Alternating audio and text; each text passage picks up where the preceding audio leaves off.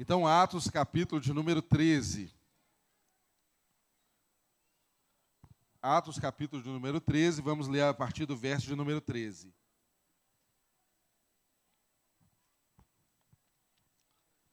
Atos 13, verso de número 13.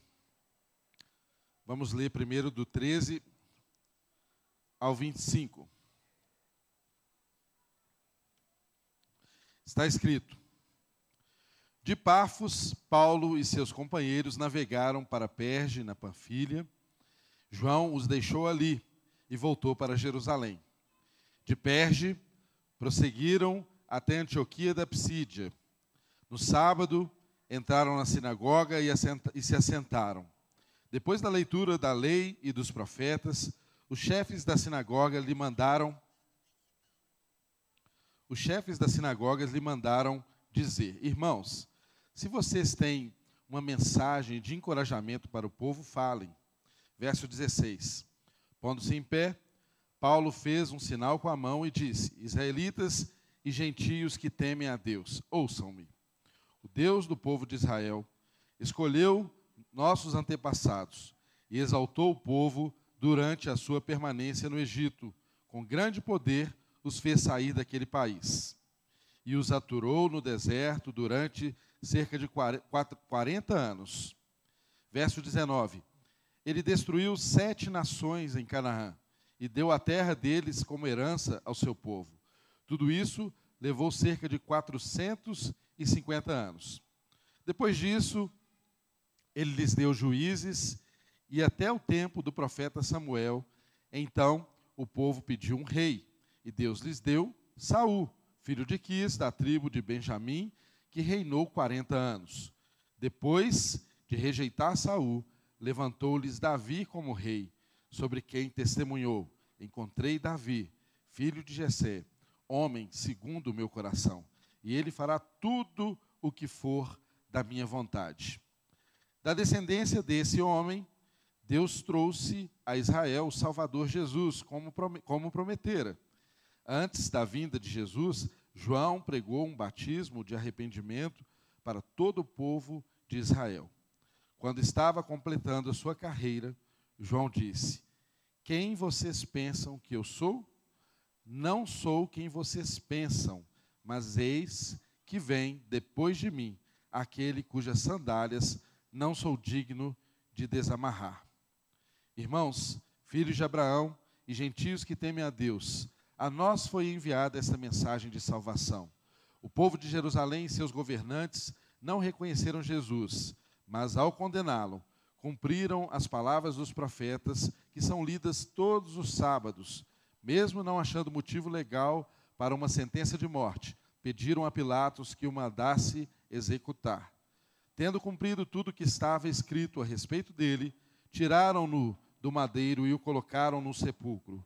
Mas Deus, mas Deus o ressuscitou dos mortos e por muitos dias foi visto por aqueles que tinham ido com ele da Galiléia para Jerusalém. Ele agora, eles agora são testemunhas dele para o povo. Nós lhes anunciamos as boas novas, o que Deus prometeu aos nossos antepassados. Ele cumpriu para nós, seus filhos, ressuscitando a Jesus, como está escrito no Salmo 2. Tu és meu filho, e hoje te gerei. O fato de que Deus o ressuscitou dos mortos para que nunca entrasse em decomposição é, declaração, é declarado nessas palavras: Eu lhes dou as santas e fiéis bênçãos prometidas a Davi. Assim, diz noutra passagem: Não permitirás que o teu santo sofra decomposição. Tendo, pois, Davi, servido ao propósito de Deus em sua geração, adormeceu, foi sepultado com seus antepassados e seu corpo se decompôs. Mas aquele a quem Deus ressuscitou não sofreu decomposição. Portanto, meus amados irmãos, quero que saibam que, mediante Jesus, lhes é proclamado o perdão dos pecados. Por meio dele, por todo aquele que crê, é justificado de todas as coisas das quais não podiam ser justificados pela lei de Moisés. Cuidem para que não lhes aconteça o que disseram os profetas.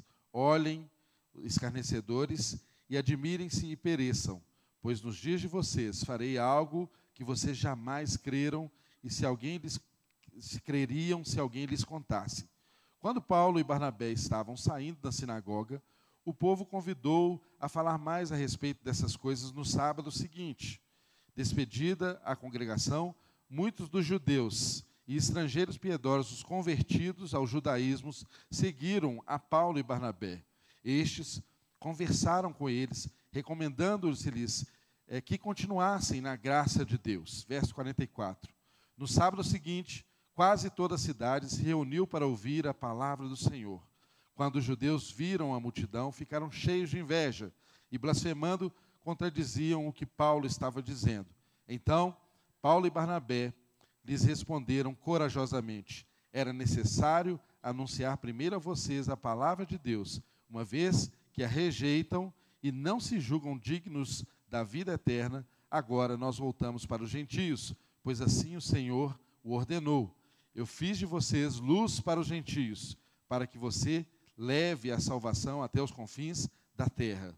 Ouvindo isso, os gentios alegraram-se e bendisseram a palavra do Senhor. E creram todos os que haviam sido designados para a vida eterna. A palavra do Senhor se espalhava por toda a região, mas os judeus incitaram as mulheres piedosas de elevada posição e os principais da cidade, e provocando uma perseguição contra Paulo e Barnabé, os expulsaram do seu território. Eles sacudiram o pó dos pés em protesto contra eles e foram para Icônio. Os discípulos continuavam cheios de alegria e do Espírito Santo.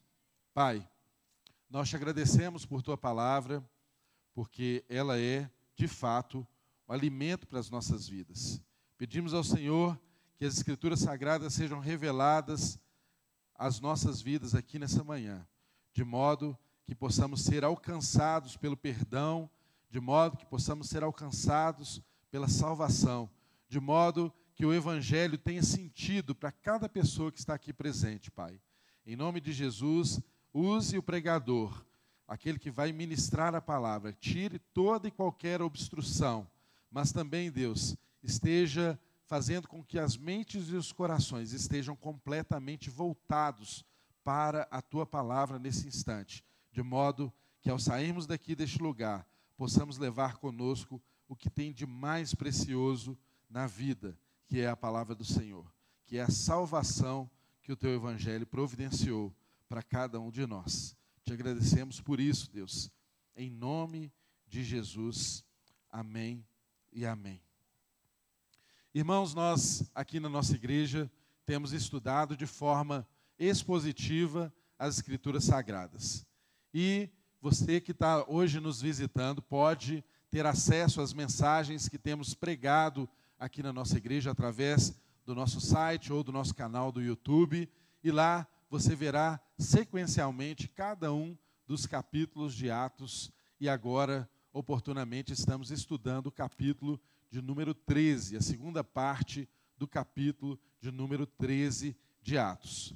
E eu gostaria de compartilhar com os irmãos com brevidade, apesar do texto que nós lemos ser um trecho um pouco longo, eu gostaria de compartilhar com os irmãos aquilo que da palavra do Senhor tem falado aos nossos corações nesse tempo.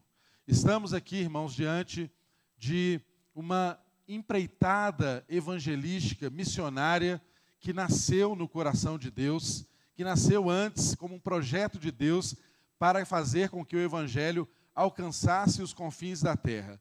E nós temos aprendido aqui nessa caminhada como que Paulo, fazendo parte desse processo, foi alcançado enquanto perseguia a igreja e se transformou de perseguidor em alguém perseguido por causa da igreja.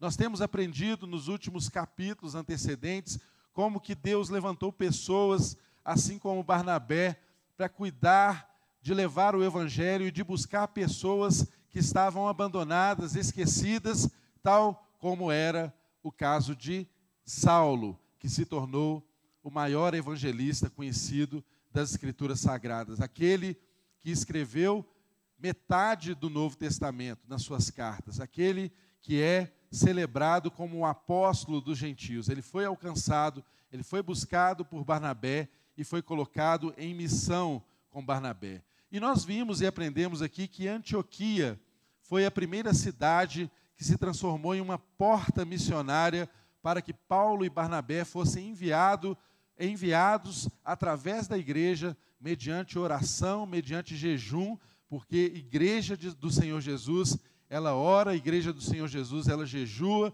igreja do Senhor Jesus, ela ouve a voz de Deus, a igreja do Senhor Jesus envia os seus em pregação do Evangelho. E nós aprendemos nos capítulos anteriores, no primeiro, na primeira parte do capítulo 13, que a igreja enviou Saulo e Barnabé em missão que começou ali pela ilha de Chipre, que coincidentemente é a terra natal de Barnabé. E agora nós damos sequência a esse texto, na sequência dessa primeira via, conhecida como primeira viagem missionária de Paulo, junto com Barnabé, quando ele chega aqui em uma outra cidade também chamada Antioquia, mas não é a primeira Antioquia, é uma outra Antioquia chamada Antioquia da Pisídia. E o texto nos mostra aqui de uma forma muito clara que eles foram estratégicos. Aqui, irmãos, nós percebemos que há uma ação do Espírito de Deus movendo a igreja em direção a propagar o evangelho, a levar a mensagem, mas que a ação do Espírito de Deus, ela não é dissociada de um movimento estratégico da própria igreja. Então, eles fizeram missões em lugares estratégicos, eles foram em lugares aos quais entendia-se que dali seria uma porta importante para a propagação do evangelho. E aqui o texto nos mostra que, no início do capítulo, que eles foram de Pafos, estavam então na ilha de Chipre. Né? De Pafos, Paulo e seus companheiros navegaram para Perge, na Panfilha, e João os deixou ali e voltou para Jerusalém. De Perge perseguiram até Antioquia da Psídia, que é onde ocorre aqui esse texto nosso. O texto continua dizendo que no sábado entraram na sinagoga e se assentaram, e depois da leitura da lei dos profetas, tiveram ali então a oportunidade de trazer um ensino. Irmãos, primeiro ponto que, chama -nos, que nos chama a atenção: esses irmãos estavam em missão, Paulo e eh, Saulo e Barnabé, e eles estavam acompanhados por João Marcos. E o texto dá uma pequena pincelada daquilo que no capítulo 15 vai ser tratado de uma forma mais clara, que é o fato de ter acontecido ali entre eles um desentendimento, que fez com que Marcos não continuasse no mesmo caminho daquela missão com Barnabé e com Saulo. Não se sabe exatamente por qual razão ele não continuou. Não se sabe se ele estava com saudade da família, não se sabe se ele ficou impactado pelos sofrimentos que os missionários tiveram enquanto levavam a palavra de Deus, porque eles foram intensamente perseguidos. Mas fato é que desse ponto aqui da missão, no meio da missão, no meio da empreitada da primeira viagem missionária, nós já percebemos aqui o autor Lucas, o autor de Atos, nos dando pistas aqui de que João já não mais acompanhava Paulo e Barnabé. Entretanto, irmãos, nós sabemos que Deus transforma até mesmo aqueles momentos que parecem de desentendimentos em bênção, porque o propósito dele é maior do que os nossos caminhos. Ele sempre faz a vontade dele imperar e ser a vontade dele aquilo que se concretiza na história da humanidade. Eu e você, enquanto caminhamos, não podemos ter dúvidas de que, ainda que os caminhos não sejam exatamente aqueles que nós planejamos, ainda que os caminhos não sejam exatamente aqueles que nós gostaríamos que fosse, sabemos, devemos sempre saber e nunca nos esquecermos que Deus tem o controle da história nas suas mãos. Ele não larga mão da história, ele sabe para onde ele está nos conduzindo. E isso vale para a história da igreja. Isso vale para a minha vida e para a sua vida. Deus não perdeu as rédeas da história. Então, por mais que houvesse entre eles ali alguém que, seja por qual razão fosse, não seguiu naquela empreitada missionária, o propósito da missão teve sequência e Barnabé e Saulo seguiram em direção a Antioquia da Psídia. E nós vimos aqui que ao chegar em Antioquia, eles tiveram uma atitude que demonstra claramente a intencionalidade em propagar o evangelho. Eles foram onde? O texto diz que eles foram no sábado na sinagoga e se assentaram ali e ficaram na sinagoga vendo ali eles meditarem na lei e nos profetas. Eles tinham não essa escritura sagrada que eu e você temos, né, que tem o Novo Testamento escrito, mas eles meditavam na lei e nos profetas. Então, possivelmente, depois de meditarem na lei e nos profetas, deram oportunidade para Paulo e Barnabé, e Paulo então aproveitou aquela ocasião oportuna para trazer o evangelho de uma forma estratégica e intencional aos judeus que estavam ali na Psídia. É bem verdade que Paulo é conhecido como alguém que levou o evangelho aos gentios, porque essa foi a marca do ministério dele. Mas percebam que Paulo era um homem versado no judaísmo, era um homem preparado e possivelmente deve ter sido reconhecido ali entre eles como um rabino e por isso teve a oportunidade de trazer uma palavra de ensino na ocasião em que eles estavam ali estudando o texto sagrado, o Pentateuco, a lei e os profetas. E o texto nos ensina como que Paulo fez isso. De um modo geral, a partir do verso 16 até o verso de números 25, nós percebemos que Paulo fez um sinal, se colocou de pé e convidou aos judeus que estavam presentes, bem como aos gentios convertidos ao judaísmo que estavam ali presentes naquela ocasião, para ouvirem atentamente o que ele tinha a ensinar. E aí, eu e você já conhecemos o texto dessa pregação de, Paulo. É aquele mesmo texto que Pedro usou na sua pregação aqui em Atos, há pouco tempos atrás, que nós estudamos. Ele traçou a história de Deus com esse povo, que foi chamado para levar uma mensagem a todo mundo, mas que em um momento confundiu o privilégio de ser portador da mensagem como se aquilo fosse um favoritismo. Eles deveriam ser aqueles que levariam o evangelho até os confins da terra, mas transformaram isso em algo que fosse privativo, apenas dos judeus e fizeram com isso separação entre os judeus e os demais povos. Perderam o sentido que havia na mensagem de salvação que deveria alcançar até os confins da terra. Mas o que nos chama a atenção aqui nesse texto, a partir do verso 16 ao verso de número 25, é que Paulo, ele usa todos os verbos aqui demonstrando que a graça de Deus é que é enfatizada, pois foi Deus quem foi o sujeito da história, ele é o sujeito das ações que levou esse povo. Deus tirou esse povo do Egito, Deus comissionou esse povo, Deus enviou o seu filho Jesus, Deus trouxe a salvação, ou seja, Paulo estava demonstrando para aquele povo que a graça de Deus já era operante na vida desse povo e Deus sempre faz o primeiro movimento. E eu e você jamais podemos esquecer dessa realidade. Evangelho é crer num Deus que faz o primeiro movimento por nós. Eu e você jamais seríamos capazes de alcançar a salvação. Eu e você jamais seríamos capazes, por nossos atos, nos tornarmos pessoas boas o suficiente para Deus olhar para nós e dizer assim: olha, o João é tão bonzinho, é um homem que faz tanto bem e por isso ele merece ser salvo. Não, jamais. Eu e você temos a mesma natureza. Sempre somos pecadores carentes da graça de Deus.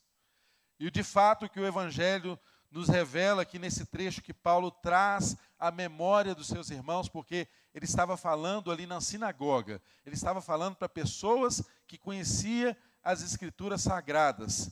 Exatamente é isso, que esses irmãos entendessem que desde o chamado que Deus deu a Abraão, os gentios já estavam incluídos na promessa, na mensagem de salvação que seria para todos. Porque Deus disse a Abraão que nele ele abençoaria todas as famílias da terra. Todas as famílias da terra seria abençoada em Abraão. E Paulo ensina isso com muita ênfase, mostrando para eles, realinhando com eles qual que é o propósito, qual que era a razão de ser desse povo. E o texto dá sequência a partir do verso de número 26 até o verso de número 37, uma outra sessão que nós vemos o que, que é a centralidade do evangelho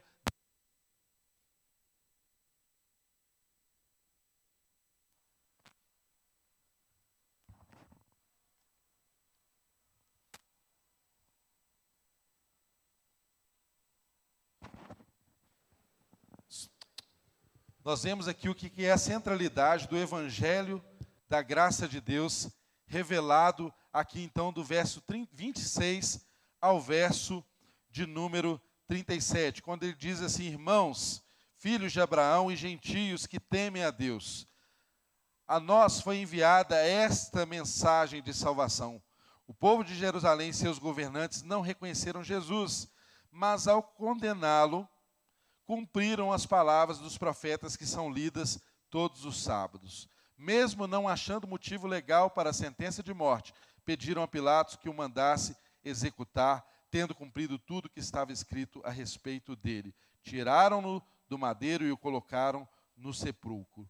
Irmãos, percebam que Deus é tão maravilhoso e as promessas dele são tão verdadeiras, tão reais, que o povo, mesmo indo de sábado em sábado nas sinagogas, estudando as Escrituras Sagradas, só o Espírito de Deus é que poderia trazer a revelação de Jesus Cristo ao coração deles. Mesmo sem saber, eles estiveram como atores num cenário em que Deus controlava a história e fazia com que o seu filho fosse levado à cruz do Calvário, fosse morto pelos pecados, tal como os profetas já prediziam nos livros que eles estudavam todos os sábados na sinagoga. Isso chama a minha atenção, chama a sua atenção, de nós estarmos atentos ao movimento do Espírito de Deus na nossa vida hoje. Porque às vezes, como esses judeus que iam na sinagoga todos os sábados, nós ouvimos a palavra de Deus, mas não temos sensibilidade à voz do Espírito e por isso a palavra de Deus não se torna uma revelação para nós. E por isso, muitas vezes, apesar da palavra de Deus escancarar quem é Jesus, qual é o plano dele para as nossas vidas, isso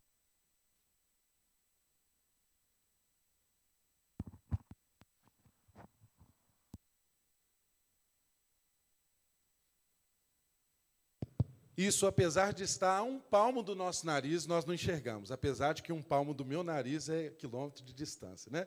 Que o meu é um pouco mais avantajado. então é isso. Nós temos que ter atenção a isso. É algo que aconteceu na vida dos judeus, mas acontece conosco. Às vezes, estamos na igreja de domingo a domingo, ouvindo a palavra de Deus, mas essa palavra não se torna palavra revelada para nós, porque não há uma sensibilidade, uma abertura para aquilo que o Espírito diz à igreja. E esse povo, mesmo convivendo com as Escrituras Sagradas e sabendo da, daquilo que os profetas diziam de que viria o Filho de Deus, que traria salvação a todos os povos, de que o Evangelho alcançaria todas as pessoas, ainda assim eles eram resistentes, porque eram cegos. Só o Espírito de Deus pode nos revelar os propósitos de Deus. Irmãos, não adianta você ler as Escrituras Sagradas de cabo a rabo, de capa a capa, conhecer a Bíblia, se essa palavra não for revelada a você através do Espírito Santo de Deus. É o Espírito de Deus quem nos revela quem Deus é, é o Espírito Santo de Deus que nos ensina a chamar Deus de Pai. É só no Espírito Santo de Deus que nós entendemos, de fato, qual obra que Jesus veio a essa terra executar em nosso favor. E o texto nos mostra com clareza que obra é essa. A ênfase está aqui exatamente que Deus deu o seu filho. Ele foi morto, mas o verso de número 30 começa com uma conjunção adversativa, mas. Mas Deus o ressuscitou dos mortos. E por muitos dias foi visto por aqueles que tinham ido com ele da Galiléia para Jerusalém, e eles agora são testemunhas dele para o povo. Então, irmãos, percebam, Deus interviu na história. Jesus morreu, Jesus foi sepultado, mas ao terceiro dia ele ressuscitou. A grande mensagem do Evangelho é exatamente essa. Qualquer mensagem do Evangelho que você ouvir, que não demonstrar que Jesus morreu e que Jesus ressuscitou, não é o Evangelho segundo Deus. A mensagem do Evangelho mostra que um Deus morreu por nós, mas ele não está morto, ele está vivo.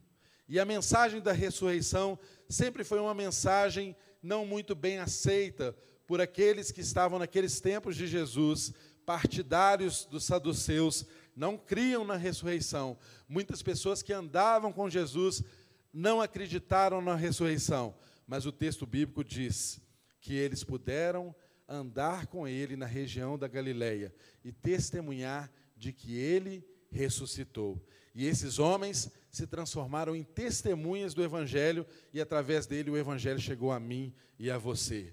Qual é o chamado para mim e para você? O meu chamado e o seu chamado não é criarmos muitas coisas. O meu chamado e o seu chamado é testemunharmos aquilo que Deus fez na nossa vida, através do Evangelho. Quando eu e você temos consciências e temos um encontro com Deus e somos transformados pela palavra do Evangelho, não precisamos de ter uma preparação extensa, não precisamos ser os melhores teólogos, não precisamos ter a melhor habilidade para falar às pessoas. Não, a nossa vida demonstra, através do nosso testemunho, aquilo que ele fez por nós. Mesmo quando não sabemos explicar muito bem o que ele fez. Eu e você, se tivermos um encontro com Jesus, ao menos uma coisa podemos dizer: eu era cego e agora eu vejo. Eu não entendo muito bem tudo que aconteceu, mas minha vida foi, de fato, transformada. O Evangelho tem essa simplicidade. O centro do Evangelho é uma mensagem que prega a morte e a ressurreição de Jesus Cristo. E aí o texto caminha para o final, trazendo aqui do verso 38 em diante uma escolha que foi colocada diante deles: escolher a vida ou escolher a morte. Verso 38 começa com uma expressão conclusiva. Portanto, meus irmãos, quero que saibam que mediante Jesus é proclamado o perdão do pecado a vocês. Aí o verso 39 continua dizendo: Por meio dele, todo aquele que crê é justificado de todas as coisas das quais não podiam ser justificados pela lei de Moisés. Irmãos, Paulo está manifestando aqui aquilo que há de ser a centralidade do evangelho trazido por ele: a justificação pela fé, e não a justificação por meio das obras, não a justificação por meio das leis, não a justificação baseada no meu comportamento. Tem pessoas que eu já ouvi essa expressão e você com certeza também já ouviu. De você olhar as pessoas que têm uma vida tão bonita e você fala assim: "Não, fulano tem uma vida tão bonita, só falta Jesus na vida dele". O que que essa frase traz para nós? A ideia de que a vida com Deus, a vida o testemunho de vida, né, só ter uma vida bonita, já é algo importante, de modo que Jesus se torna um acessório. Só falta Jesus. Mas, irmãos, na verdade o caminho é o inverso. Jesus é tudo para nós. Quando nós temos Jesus, nós passamos, a, a partir das nossas boas obras, a sinalizar algo que aconteceu primeiro conosco, que não foi a partir daquilo que nós fazemos. Mas muitas vezes a nossa cabeça funciona o inverso. Nós pensamos que é a partir do que fazemos é que atraímos a atenção de Deus e nos tornamos agradáveis a Ele. De modo que muitas pessoas não se entregam a Deus porque dizem assim: ah, eu ainda bebo, eu ainda fumo, eu ainda tenho vícios, eu ainda sou um pecador. Na hora que a minha vida estiver ajeitada, arrumada, não é? Nós estamos em dezembro, talvez você faça esse alvo aí. Olha, ano que vem eu vou estar com a minha vida arrumada, eu vou consertar algumas coisas, aí eu vou para a igreja. Irmãos, isso nunca vai acontecer, porque o movimento é o contrário. É a graça de Deus que opera na sua vida e que vai te transformando aos pouquinhos, de glória em glória. E aí faz você, pelo caminho, ir reconhecendo que foi Ele quem fez. E aí a sua vida vai sendo transformada dia após dia. A graça de Deus opera assim na minha vida, a graça de Deus opera assim na sua vida. E nós percebemos aqui que o evangelho, ele para finalizar, ele implica em algumas reações que as pessoas podem ter quando têm notícia da palavra de Deus.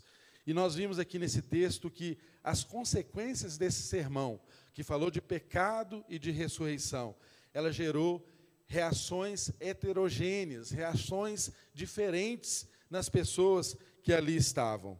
Nós vimos aqui no verso de número 48 que aquelas pessoas, ouvindo isso, gentios, eles se alegraram e se bendisseram a palavra do Senhor e creram todos os que haviam sido designados para a vida eterna. Então, houve uma categoria de pessoas que recebeu de bom grado essa palavra, e a palavra de Deus, quando é recebida de bom grado, ela se torna alegria no nosso coração, ela se torna algo que nos transforma.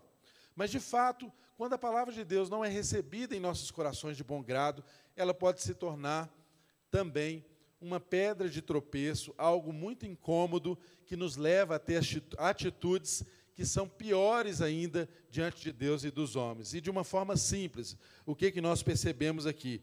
O verso de número 49 diz que a palavra do Senhor se espalhava por toda a região. E aí, mais uma vez, nos deparamos com uma conjunção adversativa, mas, ou seja, tudo vai mudar, não é? Mas os judeus incitaram as mulheres piedosas de elevada posição e os principais da cidade e provocando perseguição contra Paulo e Barnabé, os expulsaram do seu território. Então, a mesma palavra que para uns significou salvação, alegria, transformação, celebração, festa a Deus, para outros incitou inveja, ciúmes, que fez com que eles confabulassem com as mulheres da alta sociedade e com as autoridades locais, de modo que tramaram para expulsar Saulo, Paulo e Barnabé daquela cidade. E isso, de fato, aconteceu. O texto encerra dizendo que e provocando perseguição contra Paulo e Barnabé, os expulsaram do seu território. Estes, sacudindo o pó dos seus pés em protesto contra eles, foram para Icônio os discípulos continuavam cheios da alegria e do Espírito Santo. Então percebam, irmãos, ainda que um missionário, tal como o Samuel, na hora do batismo, lembrou né, dos missionários, a vida de um missionário, tal como Paulo e Barnabé, não era uma vida fácil, não era uma vida glamurosa, eles não eram a celebridade das redes sociais nos dias em que eles viveram, muito pelo contrário. Eles eram perseguidos, e o texto nos deixa com muita clareza o fato de que eles foram expulsos daquela cidade. Eles sofreram violência e foram expulsos daquela cidade. No entanto, a resposta que as pessoas têm ao evangelho proclamado não significa que não esteja sendo uma bênção a obra de Deus no lugar onde houve a plantação daquela semente. O texto diz que os discípulos continuavam cheios de alegria e do Espírito Santo de Deus. Eles sacudiram o pó da roupa, o pó dos pés, em uma atitude conhecida como uma atitude de protesto, e foram levar a palavra para aqueles que de fato precisavam ouvir o Evangelho. Ou seja, eu e você precisamos cuidar para que sejamos exatamente aqueles que recebem a palavra de Deus com alegria no nosso coração. Porque, de outro modo, pode ser que em uma oportunidade o Espírito de Deus nos deixe entregues a nós mesmos, sacuda os pés, tire o pó e deixe a gente sofrer a consequência da condenação de sermos entregues aos nossos próprios desejos, aos nossos próprios caminhos. Mas essa não é a vontade primária de Deus. Se você está aqui nessa manhã, talvez por um propósito de alguém ter convidado para você assistir, participar da cerimônia de um batismo, ou você talvez veio pela primeira vez, né, entrou por essas portas, está nessa reunião de celebração, saiba que aquilo que é mais importante que você saia daqui dessa manhã entendendo é que Deus quer que o Evangelho seja uma notícia de alegria na sua vida e na sua casa.